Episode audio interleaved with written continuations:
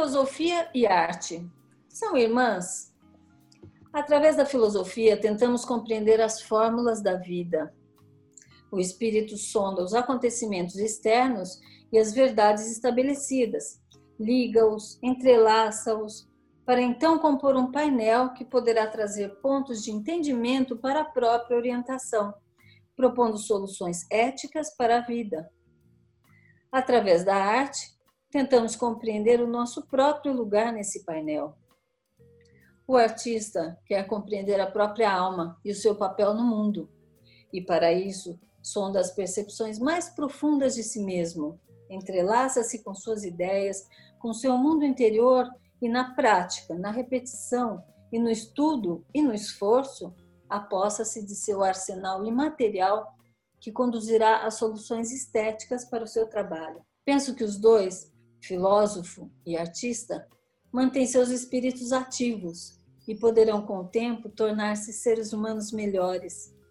E algumas vezes artista e filósofo estarão entrelaçados na mesma pessoa. Eu sou Adriana Juste, autora de joias, e junto com a Tânia Lino, também autora de joias, e com a Cláudia Daê, escritora e publicitária, vamos conversar sobre isso e muito mais nesse novo episódio do nosso podcast Ouro, Prata e Batom. Convidamos hoje a Vimala Ananda Jai, filósofa, doutora em filosofia contemporânea pela USP, escritora e professora e saxofonista da banda Ungambicula. Além disso, orienta sobre escrita criativa e tem uma página no Instagram muito interessante onde fala sobre poesia, filosofia e sobre grandes autores. Vimala, seja muito bem-vinda. Obrigada, Adriana, obrigada pelo convite. Estou aqui. Que ótimo. Eu sou a Cláudia Vimala. Seja muito bem-vinda. Seja muito bem-vinda, Vimala. Eu sou a Tânia. Obrigada, Cláudia. Obrigada, Tânia. Muito prazer. Vamos lá então para nossa conversa? Vamos. Fale um pouco sobre filosofia. Como é que você descreve filosofia? Ah, muitas pessoas é, veem a filosofia só no, do ponto de vista acadêmico, né? Então é aquela disciplina que você cursa e que você logo está ali para aprender a história da filosofia e, consequentemente, uh, se, se transformar em um comentador de filosofia, historiador da filosofia. Bom, eu gosto bastante dos gregos, né? A Adriana uh, deve saber disso, porque já, já, a gente já conversou um tanto sobre isso. E lá para os gregos, né, na antiguidade, quando realmente é, nasceu a filosofia, o que era a filosofia? ela era uma indagação, ela era uma pergunta que ainda não tinha sido respondida. Então, para mim, a filosofia é um estado. É quando você é, se vê em um, em um lugar em que você não tem as respostas, mas você está cheio de perguntas, em que você tem uma, é, vamos dizer assim, um distanciamento da normalidade e você passa a questionar tudo o que existe ao seu redor. A gente não está muito acostumado a isso, vamos dizer assim, que nós estamos acostumados à normalidade. Então, se você vê uma, uma árvore, por exemplo, é, pouca gente se questiona sobre isso, né? Porque ela já ela está sempre ali. Mas se você for ver o poder da vida, é, essa, essa potência que é uma árvore, os frutos que ela dá e tudo isso, isso é algo maravilhoso, isso é algo deslumbrante, isso é algo que até nos choca. Porque, assim, de repente você, você sai do seu mundinho e fala assim: nossa, olha o que existe diante de mim. Esse, nossa, olha só o que existe diante de mim, o que é isso, isso é filosofia para mim. E me diz uma coisa: você gosta dos gregos, mas você estudou filosofia contemporânea. Sim, eu aprecio. É, eu digo que eu sou assim, eu sou uma pessoa apaixonada por filosofia. Então, eu gosto praticamente de tudo em filosofia. Vamos dizer assim, sabe? Tem aquele ditado assim, quem gosta do, do, cachorro gosta das pulgas que ele tem, sabe essa coisa? Então, eu, eu gosto de tudo da filosofia. Mas, assim, eu me ative à filosofia contemporânea enquanto, vamos dizer assim, um, uma pesquisa mais sistemática, né? Uhum. Uh, mais científica, enfim. E embora eu aprecie bastante todo o restante da filosofia, o Renascimento e tudo mais. Dentro da filosofia contemporânea, eu estudei um tanto é um tanto, né? O quanto a gente consegue abarcar dentro uhum. dessa grandiosidade toda. Um uhum. tanto de existencialismo e um tanto de escola de Frankfurt e um tanto de é, Carl Gustav Jung, que não é considerado exatamente, uh, via de regra, um pensador, mas uhum. que eu creio um pensador, né, um grande pensador, inclusive da contemporaneidade. Embora os, os autores sejam bastante ecléticos, sempre existe uma, um questionamento que eu busquei, que é o seguinte: qual papel a arte desempenha dentro de tudo isso? Qual papel a arte? A arte, a arte tá. desempenha dentro de todo esse pensamento, tudo isso. Então, uhum. é, mesmo sendo autores muito diferentes, é, essa pergunta sempre esteve, esteve presente, né? A arte é o fio condutor. Isso, a arte como modo de conhecimento legítimo da realidade e uma uhum. forma de nós nos colocarmos no mundo, inclusive eticamente. E existe uma mescla, né, de pensadores uh, na lógica, da arte, Sim. de vários campos de saberes diferentes que conversam com a filosofia. Ah, totalmente. É, essa especialização dos saberes ela se deu a partir mais do século XIX. Uhum. Então, por isso que eu gosto de me remeter um pouco à antiguidade, porque lá no, no, princípio de tudo, e mesmo na modernidade, né, quando a gente pensa em um Descartes, por exemplo, que é um uhum. pensador moderno, ele, nós estudamos na escola o plano cartesiano, que é uma, algo em matemática, né? Uhum. Ou quando nós estudamos Pascal, é, a maioria de nós conhece um pouquinho esse nome por causa da, da química, que você uhum. tem lá o Pascal, né? Que é uma medida ali. É, mas o Pascal, ele foi um grande pensador da filosofia e poucas pessoas sabem disso. Que na verdade esses filósofos eles tinham um entrelaçamento dos saberes. A filosofia ela não é um saber é, de determinada especialidade ela é justamente algo que é, é, é como, se fosse, como se fosse uma visão panorâmica. Imagina que você é cineasta, né? Então uhum. você tem assim uma, uma lente muito grande e você vê aquela totalidade dos saberes. O filósofo busca essa totalidade, essa totalização dos saberes. Não só o pequeno, o, não, o pequeno eu digo enquanto minúcia, não enquanto juízo de valor, né? Então, uhum. claro que é, existe uma importância imensa no trabalho, por exemplo, de um físico específico que está buscando uma fórmula, mas é, é, um, é como se fosse um flash dentro daquela panorâmica. E o filósofo ele busca o entrelaçamento desses saberes para que se consiga refletir sobre o que é o saber em si, o que é a arte, né? Existem vários artistas, mas o que é a arte? Então, essas perguntas são perguntas filosóficas, né? Existe o tempo transcorrendo, mas o que é o tempo? Né? Então, essas perguntas que entrelaçam vários saberes, entrelaçam muitas coisas, são perguntas filosóficas. Como é que a arte se entrelaça com a filosofia? Ah, de inúmeras maneiras, né? A gente tem tanto um ramo da filosofia que se chama estética, quanto uma outra esfera da, da filosofia que se chama filosofia da arte. Aí são, vamos dizer assim, a, os, os ramos dessa grande árvore do saber. A, a, estética, ela procura descobrir, desvendar como que a filosofia é, compreende o, o que é gostar e não gostar de algo, o que está dentro dos nossos valores ou não, e aí vai. Mas ocorre uma coisa muito interessante na filosofia contemporânea. Porque o que acontece? a partir do, do, final do século XIX, nós temos uma crise é, do saber, vamos dizer assim, constituído. Então, a partir do final do século XIX e início do XX, você tem uma grande, vamos dizer assim, rompimento de paradigmas anteriores e a proposta de novos paradigmas, ou seja, de novos formatos de saber, de novas formas de se compreender a realidade. E aí, o que acontece? Até o início do século XX, assim, até hoje um tanto, é isso, claro, se prosseguiu um tanto, a ciência era tida como um saber muito absoluto. Porém, se você pensar só na ciência como se fosse uma flecha direcionada para frente, é, você não consegue explicar por que, que a ciência e a tecnologia, apesar de ser tão desenvolvido, resultou na Primeira Guerra Mundial, por exemplo, na Segunda Guerra Mundial.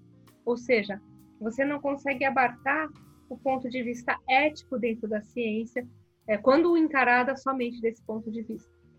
Então, alguns filósofos, eles falaram assim, então, quais são os outros ramos de saber que nós precisamos abarcar para que a gente consiga explicar a experiência humana, dar toda a, a, a vazão, né, para essa experiência e, ao mesmo tempo, é, entender eticamente essa situação. Por que, que um ser humano que se desenvolveu tanto tecnologicamente não conseguiu se desenvolver tanto eticamente? E é aí que entra a arte, entendeu? É aí que entra, olha só a importância da arte, a importância da a arte não só dentro da estética, mas do ponto de vista da ética. Ou seja, a, a arte então começou a ser valorizada ou buscada como um valor que, vamos dizer assim, fosse incorporado a esses sistemas de, de saber é, nessa profundidade. Nossa, mas é uma pergunta e tanto, né? Eu gostaria dessa resposta. nem me fale. É uma arte, grande questão. É, a arte vem então quase que como para dar um equilíbrio em todo o resto. Sim, um equilíbrio e uma proposta de solução uhum. para coisas que antes eram aporias. O que é uma aporia em filosofia? Você é, sabe o labirinto, quando você chega na parede, mas não consegue sair? Uhum. A aporia na filosofia, ela é quando você não consegue dar solução para certas questões. Tá. Solução essa que às vezes vem através da arte, não é? Nem sempre a, a resposta da arte vem através do pensamento de uma linha de raciocínio. Às vezes vem pelo corpo. Uhum. E aí alguns filósofos é, contemporâneos eles reveem essa questão do corpo dentro da arte. Vou explicar bem rapidinho, tá, gente? Tá. é que assim, para o Descartes, por exemplo, ele separa duas vias. Uma via é a mente e a outra via é a do corpo. É, para os filósofos contemporâneos, essas vias não estão separadas. Elas é, interagem para que seja feito um, um, um saber é, que, que faça valer toda a nossa experiência. É o caso de Merleau-Ponty, por exemplo, que é um filósofo contemporâneo que tenta trazer então o corpo para dentro dessa dessa situação. Interessante. Você pode dar mais exemplos? Olha, Van Gogh.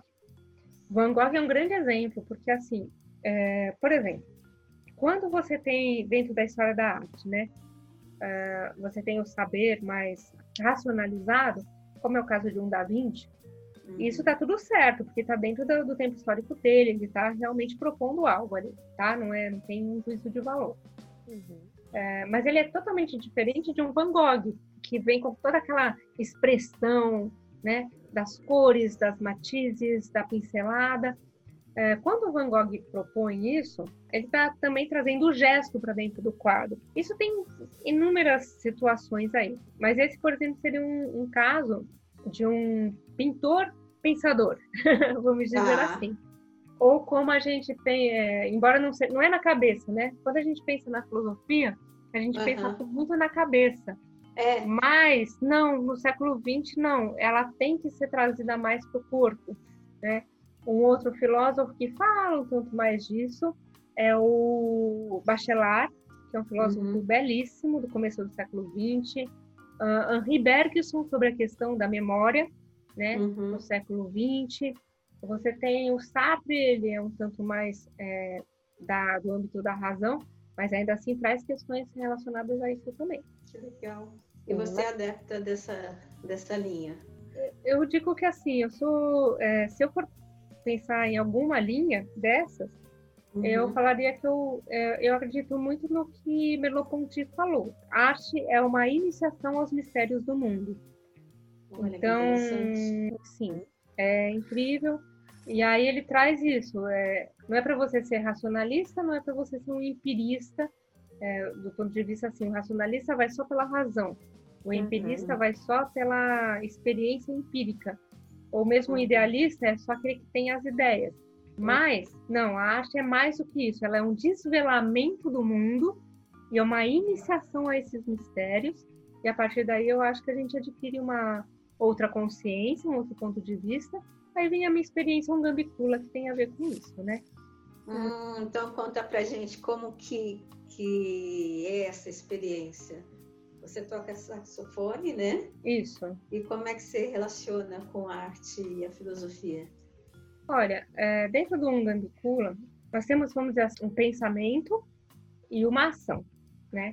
Então, dentro do, do, do pensamento, é assim, a, a arte como uma lapidação, uma forma de evolução dos instintos. Então, é, vamos supor que você tenha um ponto muito entroncado em si. A arte ela vai diretamente dialogar com aquele ponto, né? Aquele ponto em você ou no mundo, que tem que ser tirar esse nó.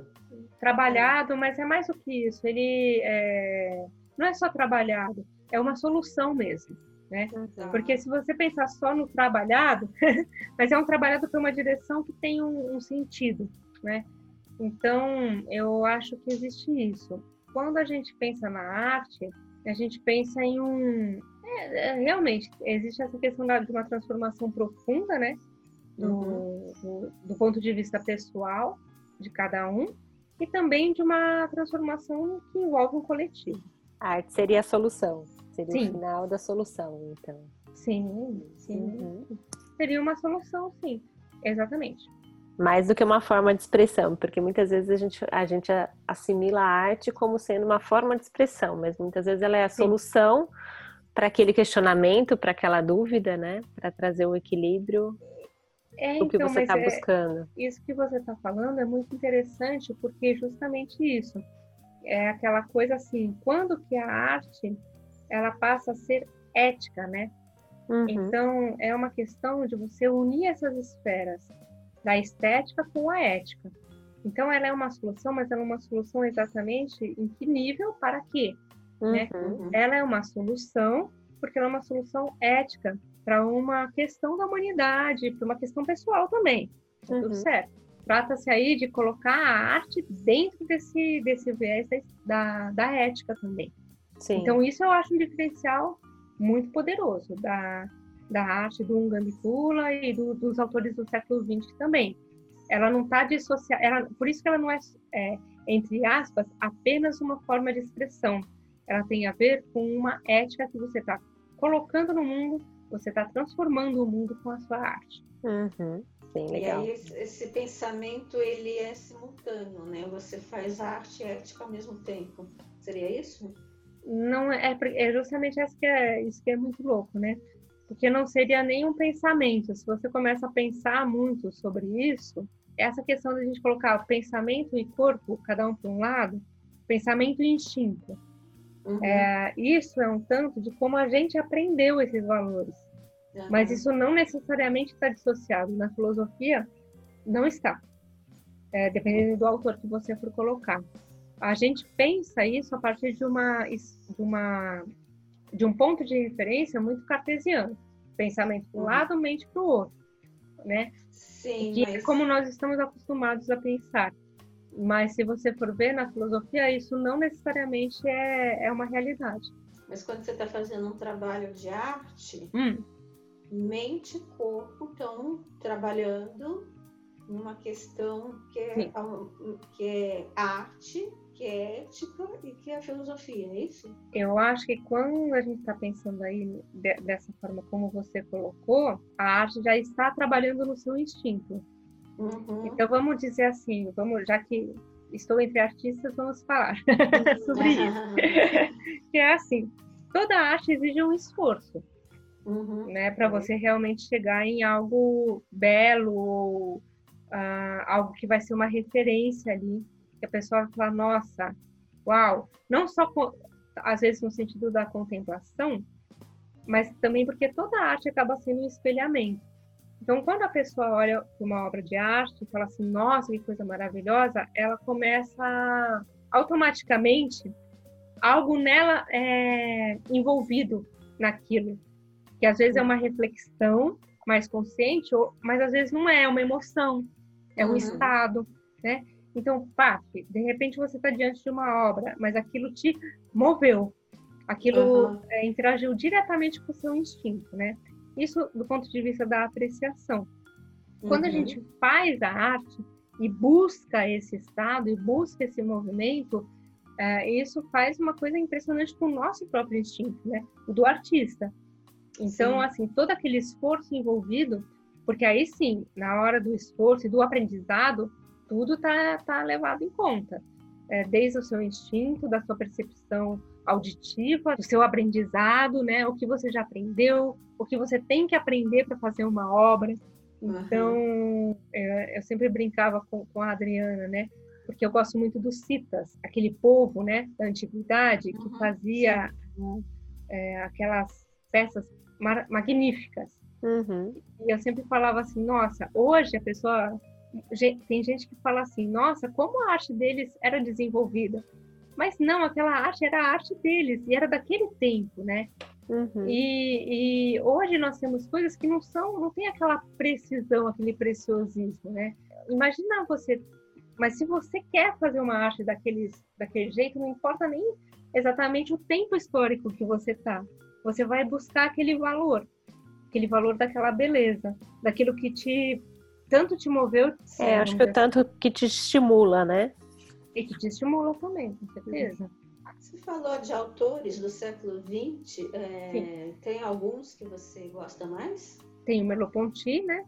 Que é um autor fundamental, assim, para quem a gente entender a arte no século XX.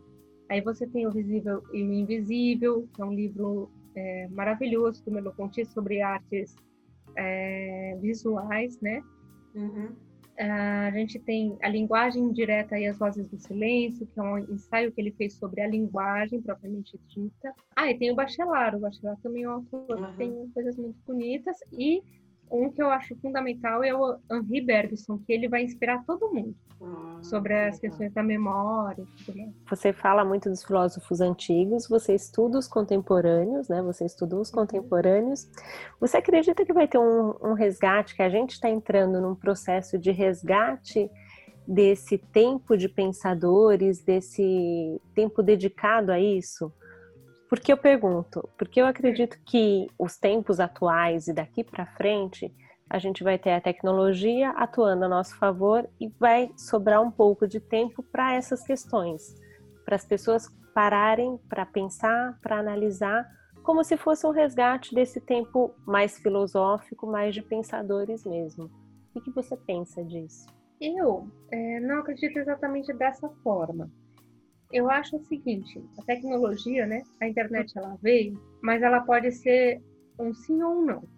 Uhum. Ela pode ser uma ferramenta poderosa para a gente aprender ou algo muito complicado da gente lidar. Eu não acredito que per si as pessoas tenham mais tempo. Eu acredito o contrário. Eu acho que com essa experiência da pandemia, se a gente não tomar muito cuidado da, da, da pandemia, não, da, desse isolamento, né, que a gente fez durante uhum. o uhum. isolamento social. A, a maioria das pessoas que eu conversei, elas não me falavam em mais tempo, elas me falavam em menos tempo. Foi por isso que eu comecei a fazer as lives. Uhum. Porque se as pessoas não se atentarem a preencher esse tempo que elas têm, independente de qualquer coisa, com um sentido para a vida delas, não vai ser tecnologia que vai salvar, não vai ter, não vai ter nada, uhum. né? Então eu acho que existe algo que é anterior a isso, que é assim, cada um tem que saber é, se conhecer e preencher o seu tempo de vida. Sim. Com aquilo que dá sentido. Uhum. uhum. É, e é claro, trocando referências. A partir do momento que se faz isso, aí a gente vai ver se vai sobrar tempo ou não. Eu uhum. acho que a experiência essa primeira experiência, né, do isolamento, ela trouxe um questionamento filosófico, que é assim: nossa, eu fui arrancado da minha normalidade e eu estou infeliz. O que fazer a partir de, então? Esse primeiro momento é um momento filosófico, que é assim, o de questionamento: quem afinal de contas eu sou? O que eu estou fazendo aqui? O que eu vou fazer da minha vida? Aí entraram questões filosóficas. Desse ponto de vista, eu acho que mais pessoas passaram a se questionar Sim. Vamos ver até, até onde vai. Né? É isso, até onde vai, em qual profundidade. Uhum. Então, eu acho que tudo ainda é um momento assim de muita atenção, muita cautela, Sim. mas sem perder a esperança, porque acho que isso é, é, é inaugural também da filosofia. Uhum. Você acha que a filosofia deveria ser ensinada nas escolas? As pessoas tivessem mais contato com a filosofia? Ah, isso sem dúvida. Eu acho que assim, imagine que eu estou conversando com você agora, né? Eu, Vimala, eu não estou pensando em todo o meu passado agora na hora de falar com, com você, é Tânia, né? Agora que eu estou falando é a Cláudia, agora perguntou a Cláudia. É a Cláudia. eu estou ainda reconhecendo as vozes. Uhum. Então, imagina, Cláudia, que eu estou conversando com você, eu não estou o tempo inteiro pensando assim, eu sou Vimala Nadiai, eu tenho 42 anos, eu já morei em São Paulo. Eu não, vou, eu não consigo pensar em todo o meu passado, senão simplesmente a gente não viveria. A gente uhum. fica cada momento pensando em tudo do nosso passado. Nem a Cláudia, né? Tá lá, é. vai ficar pensando em tudo. Não. Mas, por outro lado, de certa forma, esse passado está presente dentro de nós. Para quê? Para dar nossa identidade. Então, a gente uhum. sabe que nós somos esses dois, essas duas personalidades, porque nós vivemos toda essa experiência. Então, eu acho que matérias e disciplinas como filosofia, história, história da arte, elas trazem esse referencial do passado que é essencial para toda identidade se constituir, que é muito importante para qualquer coisa que você vai fazer. Se não, imagina que eu não tivesse todo esse passado e eu fosse só um, uma palavra aqui é, no nosso computador, né? É, um, ou a Cláudia, não, entende? Não, não teria, seria um boneco vazio. Então, uhum. eu acho que assim, tanto a filosofia quanto a história, elas são essenciais para que as pessoas elas não sejam bonecos vazios. Elas consigam ter mais referenciais para suas identidades, para sua constituição humana e para suas experiências. Como se tivesse mais bagagem, né? Para você poder entender o, o que você faz aqui, na verdade. Sim, com certeza. A bagagem é muito essa questão da memória, né? Uhum. Né? A gente não pode deixar o, o delete. Uhum. Vamos. É, é importante o resgate de uma memória, de uma história, porque uhum. isso referencia, né? Os eventos futuros. Exatamente. É, é pessoal e é de toda uma civilização, né? Totalmente. Até agora mesmo tive a oportunidade de citar os citas, né? Quem uhum. que já ouviu falar de, dessa, dessa cultura magnífica? Eu já. Pouquíssima eu gente. Já, mas, mas pouca gente. Vocês já, mas é pouquíssima é. gente. Sim. Por quê? É, porque vocês trabalham com isso também, foram atrás. Mas assim, uhum. é muito pouca gente. Eu sempre falo deles, que eu adoro. Então, uhum. assim, né? É... Mas quando eu falo para um aluno, eu falo assim: olha isso aqui, ele fica. E é louco, porque quando a gente mostra isso para um aluno, essa é a função do professor, né, do ensino, né? Ele fica assim, quando a pessoa não conhece, o, o semblante dela se ilumina, porque fala assim, nossa, não acredito que existe isso. É como assim, né? Exatamente, como assim? Existe isso, eu não sabia. Aí eu falo assim, então, mas faz mais de dois mil anos que eles fizeram isso, o quê? Aí eles já ficam, já se entusiasmam, né? É muito legal. Vima, do que você dá aula? Eu dou aula de filosofia, uhum. de escrita criativa Tá. É, escrita acadêmica, acho que é basicamente isso. Ah, eu dou aula de metodologia científica também em cursos de pós-graduação. Vimala, e esses cursos todos, qual que você gosta mais? Qual é a aula que você gosta de dar? Olha, eu estou gostando bastante de dar aula de poesia, que é um curso novo que eu estou oferecendo, e tem muito a ver com essa questão da sensibilidade poética, e percepção né, da, da palavra. E eu, eu é, é pura diversão para mim, vamos dizer assim. Mas eu gosto de é, filosofia, eu amo, então assim tudo que tem a ver com isso eu acabo é, tentando, claro, dentro do meu ponto de vista do que é possível eu falar, uhum. eu gosto bastante também. E acho que são os que eu mais gosto mesmo de, de, de falar assim. Né? Então de poesia. Ah, eu gosto muito também quando tem os alunos que vêm escrever livros, né? Que pedem, que pedem uhum. consultoria. Porque aí legal. a gente vai vendo o projeto sendo feito e aí o, o aluno começa com com a página em branco, depois com uma frase e de repente tem um texto inteiro, um livro ou um artigo. Eu gosto bastante também. E é consultoria? Explica pra gente como é. Gostei disso. É, essa é uma consultoria de escrita que eu faço, né? Então é assim, a pessoa tem um projeto de escrita, uhum. seja um romance ou um conto, às vezes até mesmo tese, né? As teses também, a consultoria acadêmica acaba sendo um pouco por aí. Mas tem uma dificuldade de, de trocar referencial ou de. Às vezes tem aquelas questões da disciplina do escritor, né? Então, ai, de repente quer escrever, mas não tem disciplina. Uhum. Então a gente uhum. vai construindo caso a caso o que, a pessoa precisa e a gente vai escrevendo junto. Né? Junto assim, não eu é. escrevendo, uhum. né, evidentemente, mas uhum. assim, eu vou dando os meus pitacos e as os exercícios, a, também um, um tanto de teoria, um tanto de leitura, uhum. para que a uhum. pessoa possa escrever. Aí já nasceram romances, contos, teses, já teve bastante coisa aí. Ai, Essa é a escrita criativa. É, criativa e também ensaística, né? Porque a criativa muitas vezes é, é ficção. Mas tem uhum. pessoas que querem, por exemplo, escrever um livro de, vamos dizer assim, uh, um livro sobre um, um, autor. A pessoa gosta muito e quer fazer um comentário. Né? Aí uhum. a gente faz isso. Então, como que você pesquisa? Onde você vai buscar as fontes? De que forma? Tá. Uh, ou se ela já vem com isso mais pronto, aí a gente vai ver como que o estilo, né? A apuração uhum. do estilo do autor para ficar com a sua voz, não com com uma voz artificial. Uhum. Tá. É bem bacana. Você trabalha com método também, né? Também, com certeza. Na verdade, você une os teus conhecimentos para passar para as pessoas que querem fazer alguma coisa. é meio é por aí. É meio por aí, sim. É, mas aí a gente, é claro, dentro desse. É assim, é, quando a pessoa mas esse trabalho mesmo de escrita, né, eu já fiz até com relação a gente que precisa dar uma palestra ou uhum. por que que acontece justamente o que a gente acabou de falar, né? Não se tem na escola isso, é. né? E é difícil você ter também alguém que tenha sensibilidade para entender qual que é o ponto que você precisa tocar para uhum. fazer, né? Então, a gente, é, eu acabo unindo tudo que eu fui aprendendo ao longo dos anos para eu poder, nesse trabalho particularmente que é de consultoria, que é um pouco diferente dos cursos, né? O curso ele é um, um pouco mais formatado, né?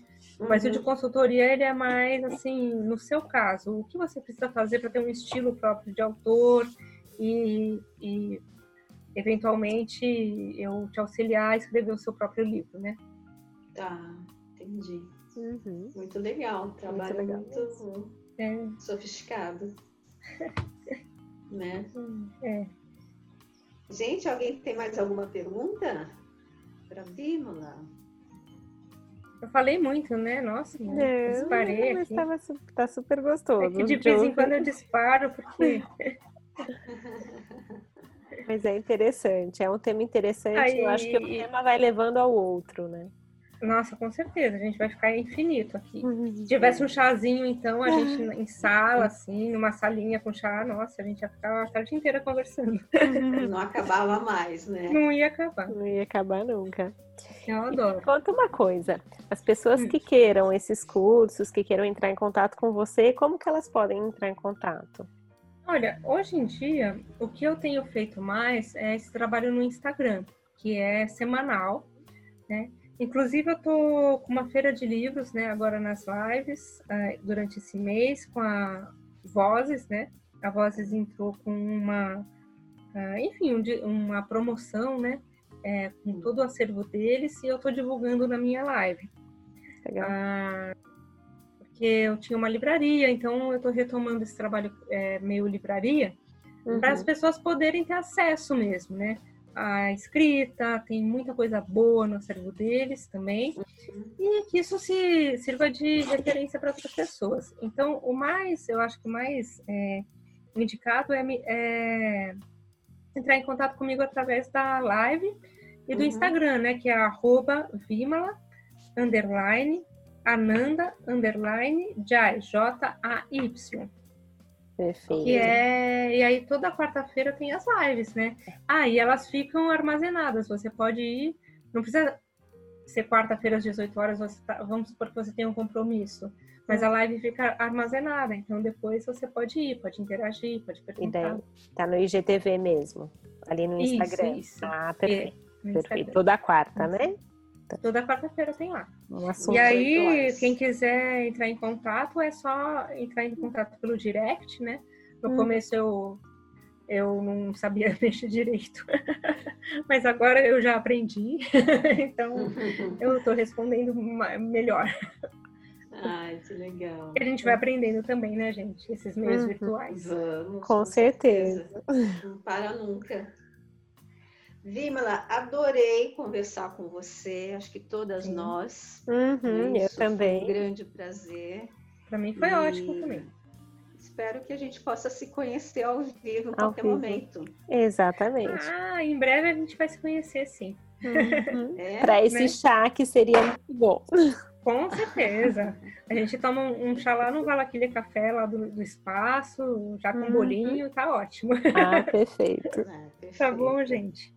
Tá bom. É, Sim, eu agradeço muito também e falei muito, né? Imagina. Não, não falou muito, não. Agradeço muito o convite. Olha, foi uma delícia. Presença. Muito obrigada mesmo por ter, ter, aceito o nosso convite. E vamos sim, vamos, vamos nos reunir para tomar um café lá no Valaquilha. Com tá certeza. bom? Assim que tudo retomar a normalidade. Tá Isso. ótimo. Gente, então muito obrigada e obrigada também aos ouvintes aqui do podcast de vocês. Achei muito bacana a iniciativa, viu? Ai, que bom. Que bom. Obrigada. Imagina. E você, ouvinte, se tiver sugestões, perguntas, é, dúvidas mesmo, basta entrar em contato pelo batompodcast.gmail.com ou por direct no Instagram. Nossa página é Ouro, Prata e Batom. Até a próxima. Tchau!